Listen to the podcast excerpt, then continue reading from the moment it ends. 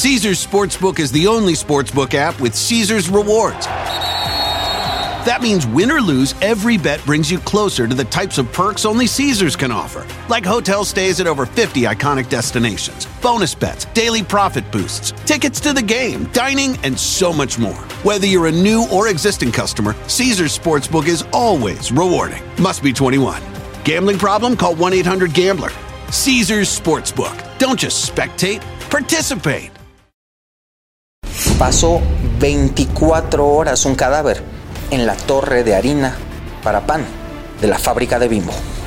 Murió un conserje por defender una computadora que ni siquiera era suya. A este hombre lo mataron solo por un estúpido conflicto vial. Esta joven mató a un hombre a balazos solo porque la invitó a bailar. Hola, ¿cómo están?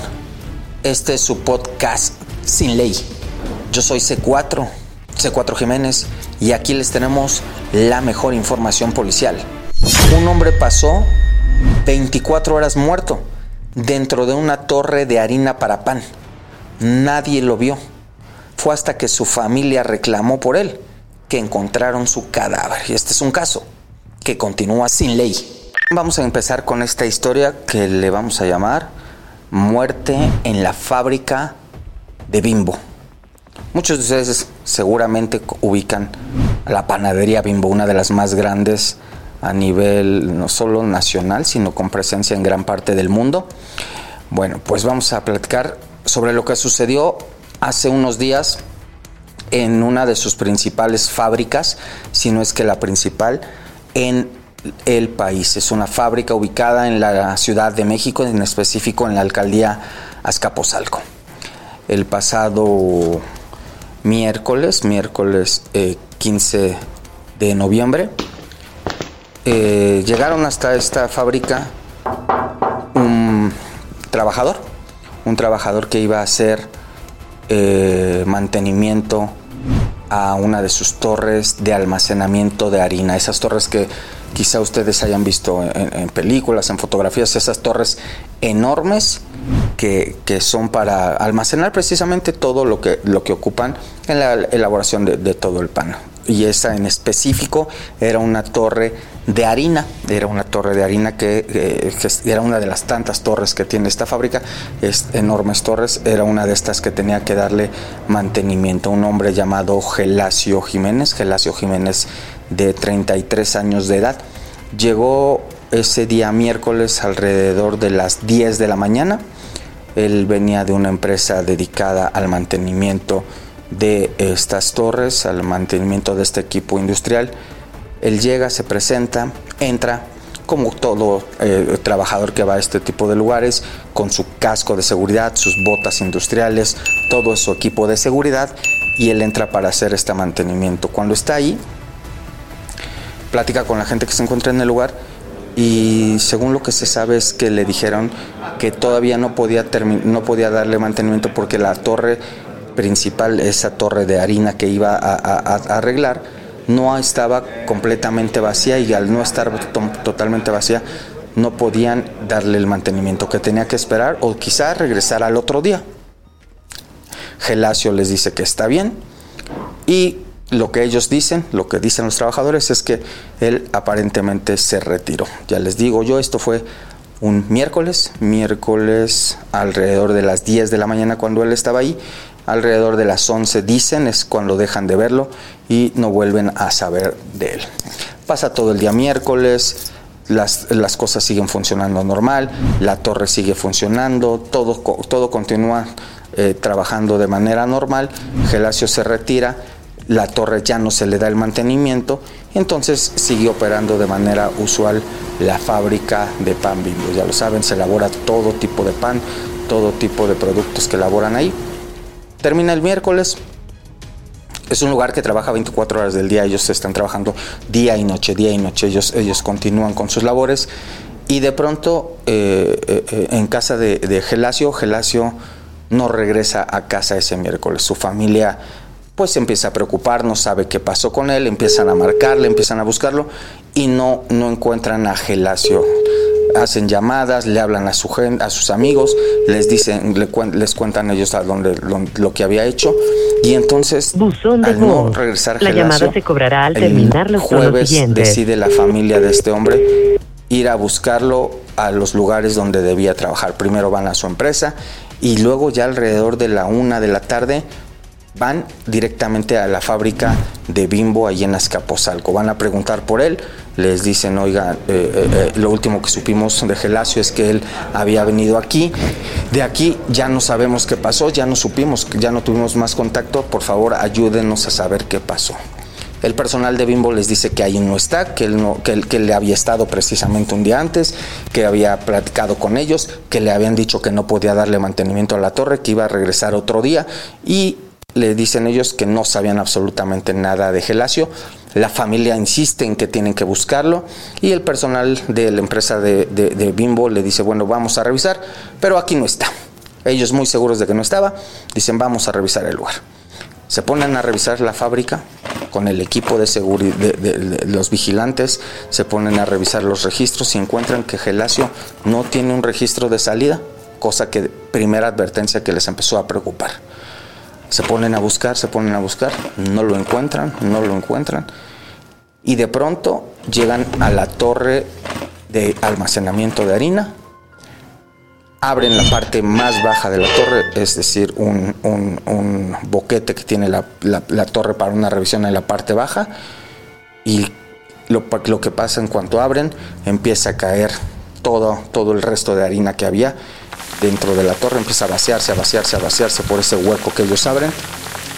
Y de pronto entre toda esa harina de pan, entre todo el, contenedor de harina donde estaba todo, toda esa harina que se estaba utilizando para el pan, lo que empieza a asomarse es la bota negra de Gelacio, la suela de la bota de Gelacio. Por supuesto el terror invade a quienes estaban ahí, el asombro es mucho mayor, la gente que estaba ahí no lo podía creer la familia de Gelacio no la habían dejado pasar ahí. Quien estaba ahí eran los trabajadores de Bimbo, el personal de seguridad de Bimbo. Empiezan ellos a quitarle un poco de harina y lo que encuentran y alcanzan a ver es el casco industrial que tenía Gelacio para su protección. Y ya se dan cuenta que efectivamente dentro de esa torre de harina estaba el cadáver de Gelacio. Gelacio se les desapareció, se les perdió. Lo último que supieron de él, recuerden, fue un día antes, 10 de la mañana alrededor, 10, 11 de la mañana. Eran las 2 de la tarde del jueves.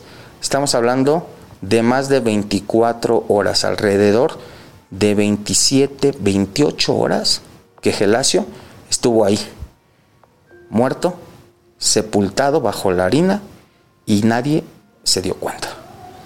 No sabemos hasta ahora porque ellos trataron de ocultarlo durante algún tiempo hasta que por fortuna pude conocer el tema que ahora les estoy contando. No sabemos hasta ahora qué tanto pan se pudo producir durante esas 24 horas con ese contenedor de harina. Tampoco sabemos qué tanto se pudo contaminar. Yo sé que suena terrible lo que les voy a decir, pero imagínense todo lo que pudo contaminar un cadáver en un contenedor de harina. Los líquidos los gases, todo lo que produce un cadáver mezclado con ese, con ese producto, mezclado con la harina que después se usa en todo tipo de pan. Pan de caja, pan de dulce, donas, todos los panes que ustedes se pueden imaginar. Porque esa harina se utiliza precisamente para eso.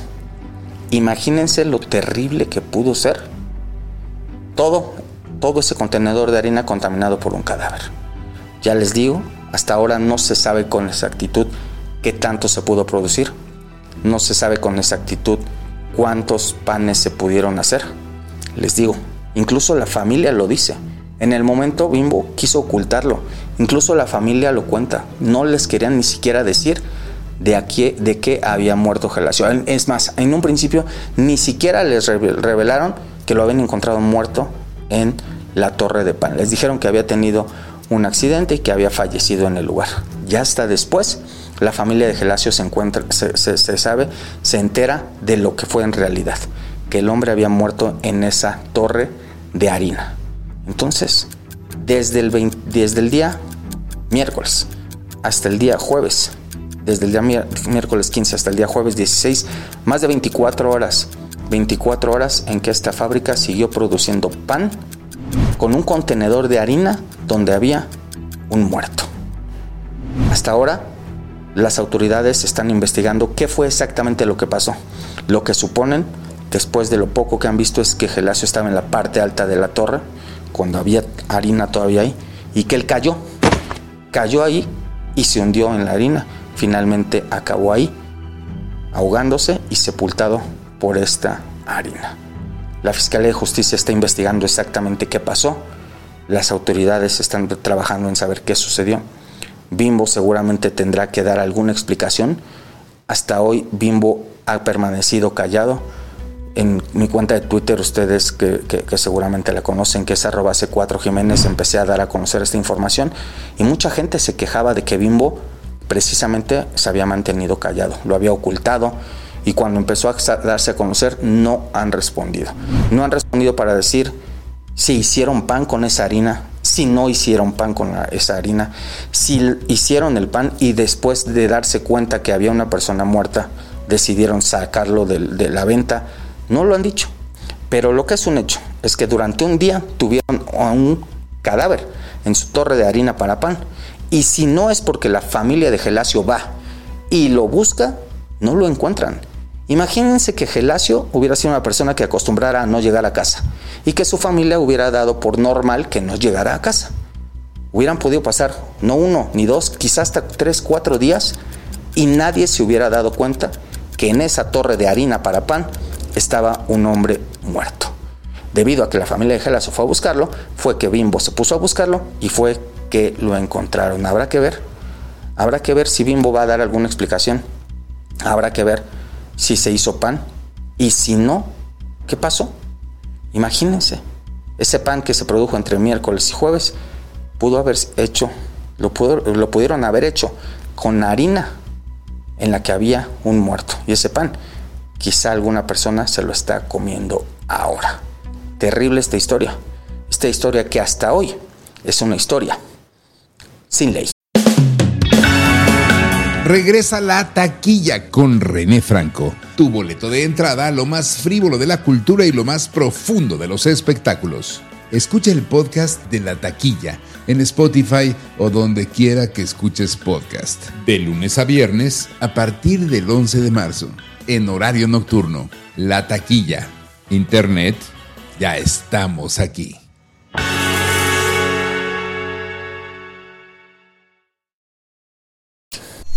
Conserje hizo todo por defender el lugar donde trabajaba.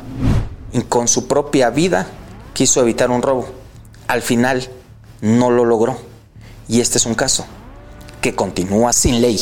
Antes de platicarles la historia de don Carlos, un conserje de una escuela, quiero que escuchen un audio. Es el audio de un joven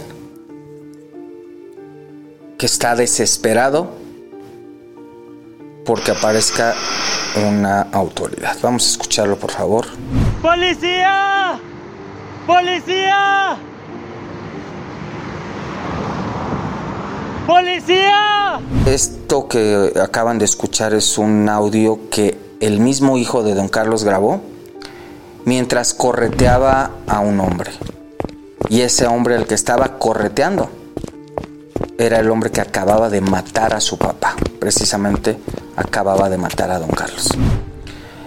Don Carlos les voy a contar su historia. Don Carlos era un conserje de una escuela aquí en Ciudad de México, en la alcaldía Venustiano Carranza. Don Carlos tenía años siendo conserje de esa escuela y viviendo ahí precisamente su buen trabajo, la confianza que le tenían las autoridades escolares y su buen desempeño le permitieron que lo que pudiera vivir ahí y ahí vivía don Carlos en este, en este colegio con su esposa y con su hijo, ese chavo al que ustedes escucharon gritando hace un ratito. Ahí vivían, ahí nació este chavo, ahí nació el hijo de don Carlos, y ahí tenían años viviendo en esta escuela, años, años, años. Tan es así que don Carlos era una persona muy querida no solo en el colegio, sino en los alrededores, entre los vecinos, entre la comunidad de la zona, porque don Carlos era una persona trabajadora, era una persona amable, era una persona que ayudaba a los vecinos, que si bien hacía su trabajo en la escuela, también ayudaba a los vecinos en labores de limpieza, en labores de carpintería, en labores de algún trabajo doméstico. Él lo hacía porque era una persona que le entraba al trabajo, le gustaba trabajar, le gustaba estar produciendo y ayudaba a todos sus vecinos. Por, por, supuesto, todos querían a don Carlos, era una persona muy querida en la zona. Sin embargo, hace un par de semanas, algo que tristemente se ha vuelto muy común ya no solo en la ciudad, sino en todo nuestro país. Un delincuente que simplemente decide un día voy a robar, voy a ver qué me robo, porque sé que seguramente voy a quedar impune, que seguramente voy a quedar sin ley.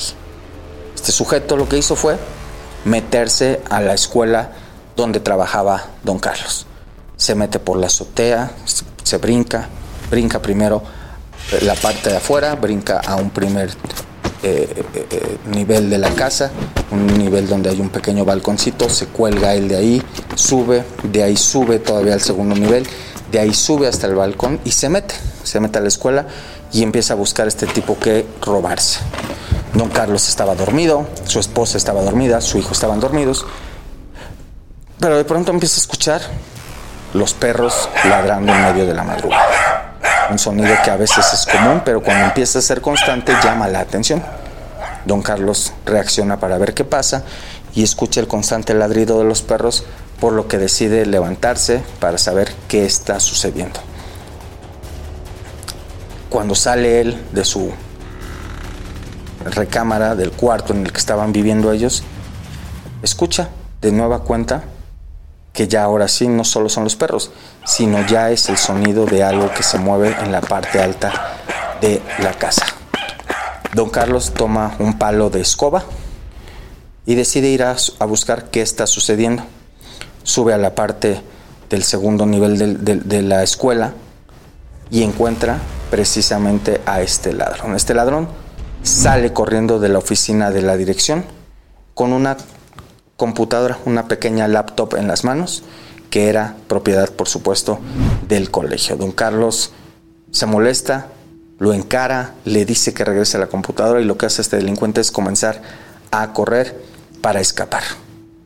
Don Carlos, a pesar de que no era su computadora, a pesar de que no eran sus cosas, decide perseguir a este delincuente. Sube al segundo nivel donde estaba ya este sujeto tratando de escapar. Persigue a este sujeto y hay un momento en el que lo, alcanza. Lo alcanza justo a la orilla de el colegio. Cuando estaba ya en la parte alta, a la orilla del colegio, donde está terminando el, el nivel del colegio y empieza a, digamos, a unos dos metros de distancia, está otra construcción, la construcción vecina. Don Carlos toma el palo de la escoba y le dice a este tipo, regrésame esa computadora, regrésala, esto no es, no es tuyo. Este sujeto insulta a don Carlos, le dice groserías, lo amenaza, le dice que lo va a matar. Don Carlos no claudica y lo que hace es tomar el palo y darle dos palazos a este sujeto, exigiéndole por supuesto que dejara la computadora que no le pertenecía. Este sujeto lo que hace es brincar a la casa de al lado. Don Carlos trata de alcanzarlo y este sujeto lo que hace es tomar el palo con el que don Carlos lo golpea. Don Carlos empieza a jalonear, el tipo empieza a jalonear el palo y don Carlos lamentablemente no suelta, no suelta el palo de escoba y este sujeto con los jalones que le da provoca que don Carlos pierda el equilibrio y venga abajo desde el segundo piso del colegio. Don Carlos cae, Estamos hablando de una altura aproximada de 5, 6 metros, directamente al pavimento, cae al piso, queda ahí tirado. Y el delincuente lo que hace, ya que está don Carlos ahí, tomar la computadora y comenzar a bajar las, los niveles brincando desde la azotea en la que estaba. Por supuesto, ya para ese momento los gritos de la gente, los gritos del delincuente, los gritos de don Carlos, los perros ladrando, provocaron que el hijo de don Carlos se despertara para ver qué estaba pasando, qué había sucedido, y él, él sale por la puerta de la calle, que da a la calle, y encuentra precisamente a su padre tirado en el piso. Cuando comienza a buscar qué pasó, se da cuenta que en la parte alta viene bajando aquel delincuente lo que hace este joven, no sabe exactamente qué hacer, toma un palo que también estaba ahí, se acerca a su padre, voltea hacia arriba, su padre en el piso, en la parte alta está el delincuente y el delincuente viene bajando y tiene que bajar y tiene que pasar para, para poder escapar justo por donde estaba este chavo. Este chavo lo está esperando con un palo, pero el delincuente que aparentemente se veía drogado, aparentemente se veía intoxicado, no le interesa, hace una serie de movimientos, brinca, cae a menos de un metro del hijo de don Carlos. El hijo de don Carlos quiere darle un golpe y este delincuente simplemente comienza a correr. El hijo de don Carlos, en su desesperación, no sabe qué hacer y empieza a seguirlo, a seguirlo con el palo, pero este delincuente no se detenía. Era un delincuente que ya les digo, aparentemente estaba drogado, aparentemente estaba intoxicado y el tipo avienta al muchacho y se, se, se em, comienza su escape. El hijo de don Carlos va atrás de él. Las cámaras de seguridad de distintos lugares los captan. Fueron más de 10 cuadras las que recorrió este joven caminando detrás de él, exigiéndole que se detuviera y este delincuente con un cinismo, con la computadora que acaba de robar en la mano, caminando, acelerando su andar, pero caminando por la calle sin mayor preocupación. El hijo de don Carlos le gritaba, le decía, le, lo alcanzaba a golpear y este sujeto no se detenía. Y el hijo de don Carlos, ante la imposibilidad de él detenerlo, lo único que hacía era gritar, gritar y gritar.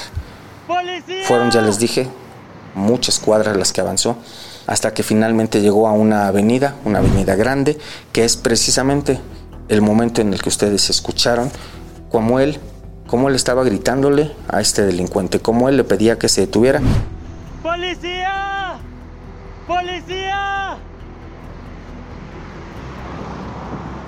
¡Policía! Lamentablemente la policía nunca pasó por ahí. Lamentablemente don Carlos perdió la vida. Llegaron los servicios de emergencia a tratar de atenderlo, pero el golpe que se dio no le permitió ya vivir. Don Carlos murió ahí, tirado afuera del colegio que él, que él cuidaba. Su esposa ya no pudo ayudarlo.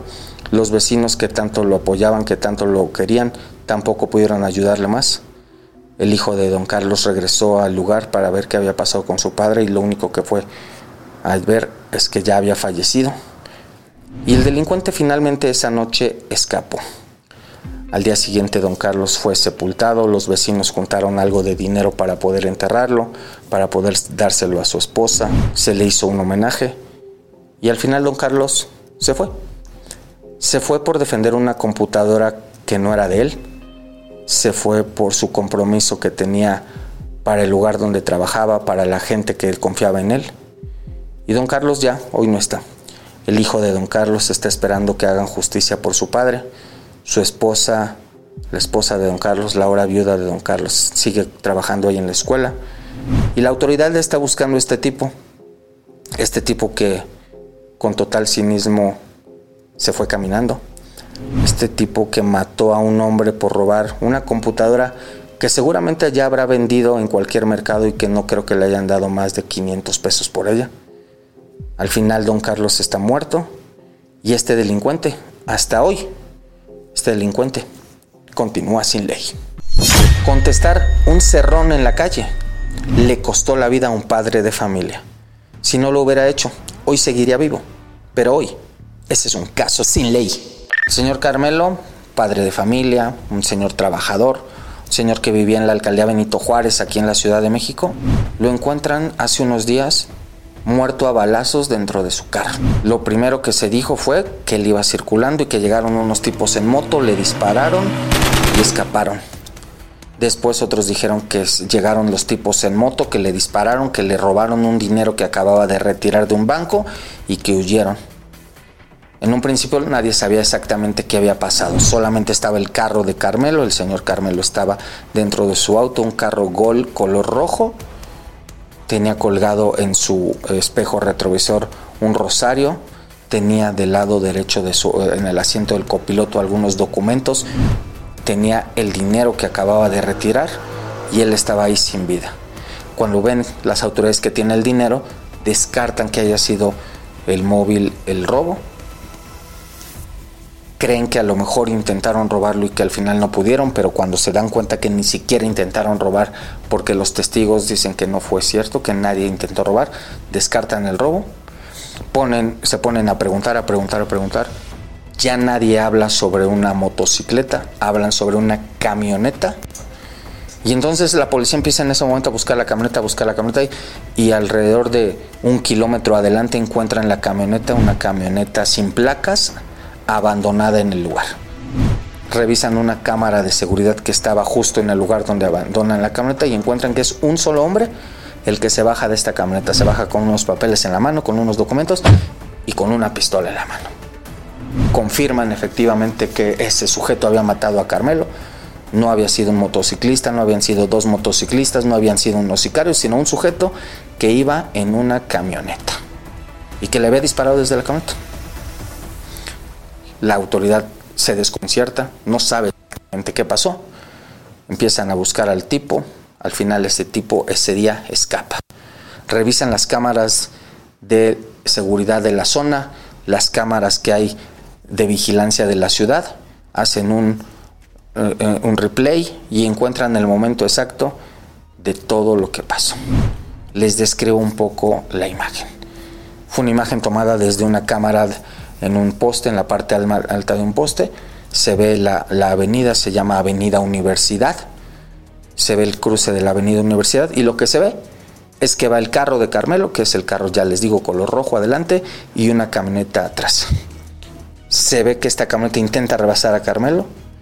Carmelo por algún motivo hace un movimiento y no lo deja pasar. La camioneta vuelve a intentar rebasarlo. Carmelo acelera y se ve un conflicto vial. No hay más. Simplemente hubo un error en la forma de manejar y entonces Carmelo, por algún motivo, no sé si se molestó, no sé si fue por agresión, no lo sé por qué, pero se aprecia perfectamente que Carmelo en su carro rojo le da un cerrón a la camioneta y se amarra enfrente de la camioneta. En el video se aprecia perfectamente cómo la camioneta intenta esquivarlo, pero es tan cercano el amarrón que le da a Carmelo enfrente que le da un pequeño golpe en la parte trasera la camioneta al carro de Carmelo y al sí, aunque a pesar del golpe, volantea hacia la derecha, Carmelo había volanteado hacia la izquierda, sale la camioneta después de darle un pequeño golpe y acelera.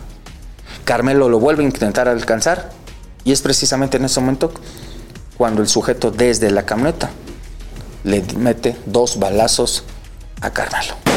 No baja, no se detiene, simplemente con la camioneta en movimiento desde la ventana. Le dispara en dos ocasiones y los dos balazos son directos al cuerpo de Carmelo. Carmelo recibe esos dos tiros y es por lo que pierde la vida. Todo, todo lo que se investigó, los estudios, los interrogatorios a los testigos, los análisis de las cámaras, las pruebas halladas en el lugar, todo, todo apunta a que murió por un conflicto vehicular. No fue una deuda, no fue una amenaza, no fue ninguna otra situación. Fue una pelea estúpida, una estúpida pelea, que simplemente se hubiera podido evitar si Carmelo decide no acelerar, si Carmelo decide no hacerle caso. Y la familia de Carmelo lo cuenta. Él no era un hombre agresivo, no era un hombre peleonero, no era un hombre que fuera de pleitos. Pero su hijo dice que tal vez ese momento lo agarraron de malas. Vamos a escuchar, quiero que escuchen ustedes la voz del hijo de Carmelo. En, los, en el video que apenas salió se ve que mi papá va manejando y el de la camioneta se ve agresivo con él. Quizá mi papá le respondió y esta persona pues, no se aguantó y hizo la cosa más baja que pudo haber hecho y quitar a mi padre. Él lo dice. Hizo la cosa más baja que pudo haber hecho y me quitaron a mi padre. Pero también lo reconoce. Mi padre quizá no aguantó y le respondió. Una tontería, de verdad, una tontería. Él hubiera podido simplemente no hacerle caso a la agresión. El tipo se hubiera alargado y ya.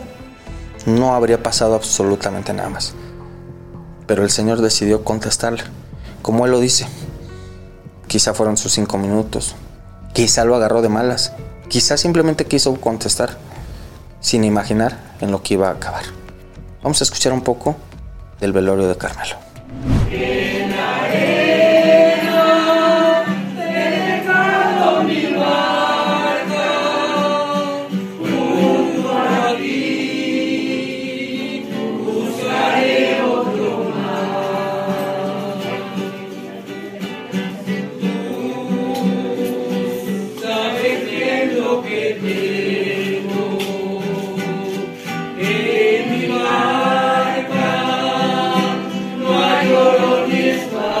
Así llegaron los amigos, los familiares, los vecinos, la gente que, que- conocía y que quería al señor Carmelo.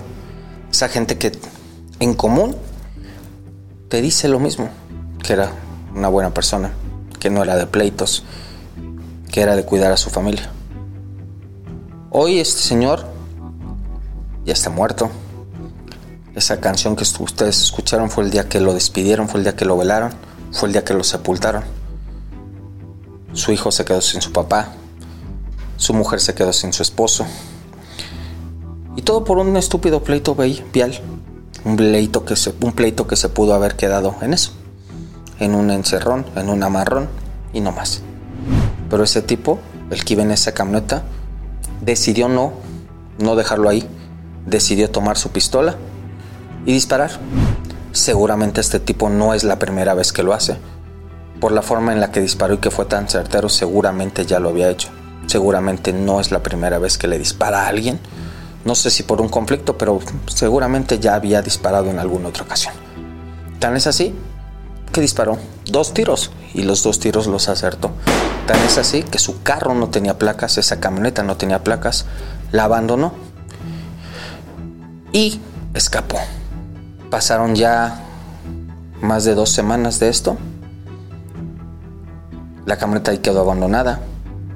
Las imágenes del tipo ahí están. Las imágenes del momento del asesinato ahí están. El conflicto vial que acabó con la vida de Carmelo. Y este tipo. Y este tipo está ahí, prófugo. Este tipo sigue hasta hoy Regresa la taquilla con René Franco, tu boleto de entrada lo más frívolo de la cultura y lo más profundo de los espectáculos. Escucha el podcast de la taquilla en Spotify o donde quiera que escuches podcast. De lunes a viernes a partir del 11 de marzo, en horario nocturno. La taquilla. Internet, ya estamos aquí.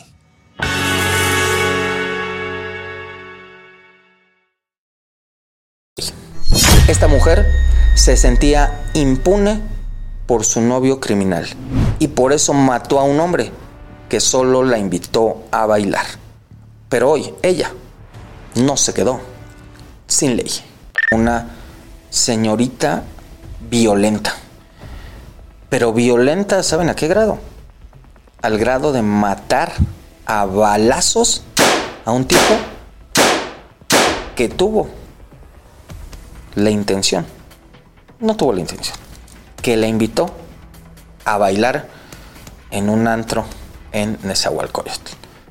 Nezahualcóyotl es un municipio en el Estado de México que lamentablemente destaca mucho por su inseguridad y que precisamente eso provoca que mucha gente haga cosas fuera de la ley.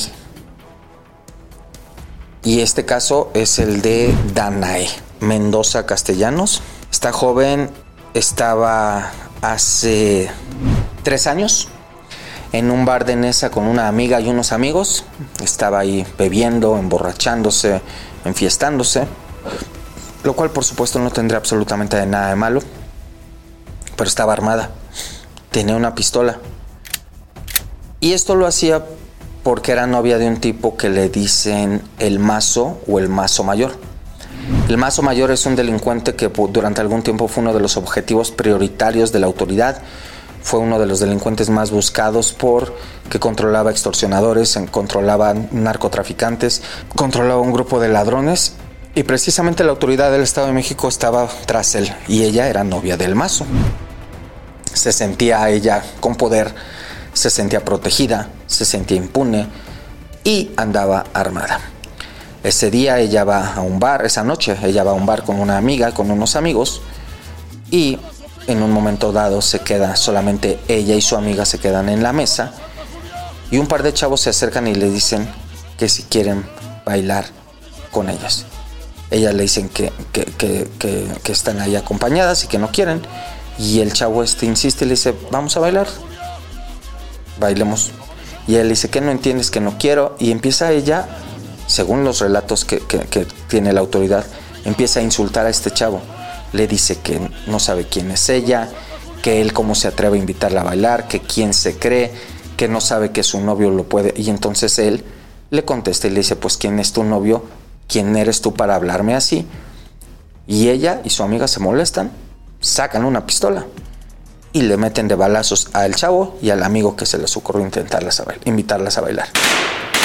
Ellas dos salen del antro, se ven con sus amigos y se escapan de ahí. Los dos chavos quedan heridos y uno de estos chavos pierde la vida. Se muere. Se muere ahí.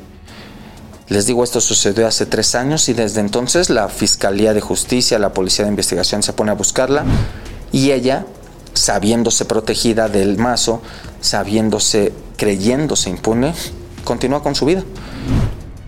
Durante un tiempo está escondida, nadie sabe de ella y apenas hace unos meses empieza otra vez a aparecer en redes sociales, en Facebook, en Instagram, en TikTok y empieza a hacer videos y empieza a presumir su vida y de nueva cuenta se presume con impunidad, con seguridad, con la tranquilidad, según ella, que le daba ser novia de este tipo apodado El Mazo. Lo detuvieron, lo, liberaron, lo encarcelaron, de nueva cuenta cayó en la cárcel, de nueva cuenta quedó en libertad y él continuaba hasta hace unas semanas libres y ella, sabiéndose segura de que su novio lo protegía, no le importaba que la autoridad la estuviera buscando. Hace tres semanas, la policía de la Ciudad de México encuentra al mazo en la ciudad, armado con drogas, y lo detiene. El mazo no puede hacer mucho más que acabar en manos de la policía de Ciudad de México y en la cárcel de la ciudad. Su novia Danae se queda ya sin esa protección que sentía que tenía, se queda ya sin esa seguridad que se sentía y empieza a cometer errores con sus amigos, empieza a dar más la cara y finalmente la Policía de Investigación del Estado de México la encuentra y la detiene. Con una orden de aprehensión ya, esta joven, por el delito de homicidio con ventaja, ella es arrestada por los agentes de la Policía de Investigación. Les voy a poner un poquitito de el audio donde le están leyendo y diciendo por qué está detenida. Voy a hacer la lectura de derechos que tienes. Me contará el artículo 20 de la Constitución Política de los Estados Unidos Mexicanos y el artículo 103 y 152 del Código Nacional de Procedimientos Penales. Mm, uno, usted tiene derecho a saber el motivo de su detención y se te informó que tienes una orden de aprehensión. Dos, tienes derecho a guardar silencio. Tres, tienes derecho a declarar y en caso de hacerlo, lo harás asistido de, de su defensor ante la autoridad competente. Tiene derecho a ser asistido por un defensor. Si no quiere o no puede hacerlo, le será designado un defensor público. Tiene derecho a hacer del conocimiento a un familiar o persona que desee los hechos de su detención y el lugar de su custodia en que se halla en cada momento. Usted es considerado inocente desde este momento hasta que se determine lo contrario. En caso de ser extranjero, tiene derecho a que el consulado de su país sea notificado de su detención. Tiene derecho a un traductor o intérprete, el cual será proporcionado por el Estado. Tiene derecho a ser presentado ante el Ministerio Público o ante el juez de control, según sea el caso inmediatamente de ser detenido o aprendido. Comprendiste tus derechos. ¿Cuál es tu nombre? Completo. Fuerte, por favor. Gracias, Danae. Este video fue grabado ya en instalaciones de la Fiscalía de Justicia del Estado de México. Ya estaba ahí simplemente en espera de que la trasladaran a la cárcel. Danae fue enviada a un penal femenil del Estado de México. Su novio, ese que presumía tanto, le daba protección, acabó también en una cárcel, pero él en la Ciudad de México. Hoy el hombre al que balearon, pues ya hace tiempo que fue sepultado, su familia solamente tiene sus recuerdos. Pero hoy por fortuna esta mujer que se sentía impune, que se sentía con la protección de un delincuente, hoy ella está arrestada. El delincuente, ese sujeto que le daba la impunidad o que le hacía sentir que podía ser impune, también está en la cárcel. Por fortuna, este caso, el de esta mujer, que mató a un hombre porque le invitó a bailar, este caso, no se quedó sin ley. Hasta que llegamos el día de hoy con este su podcast Sin Ley. Recuerden, no dejen de escucharnos en todas las plataformas. Nos vemos la próxima semana. Les saluda C4. C4 Jiménez. Y esto fue Sin Ley.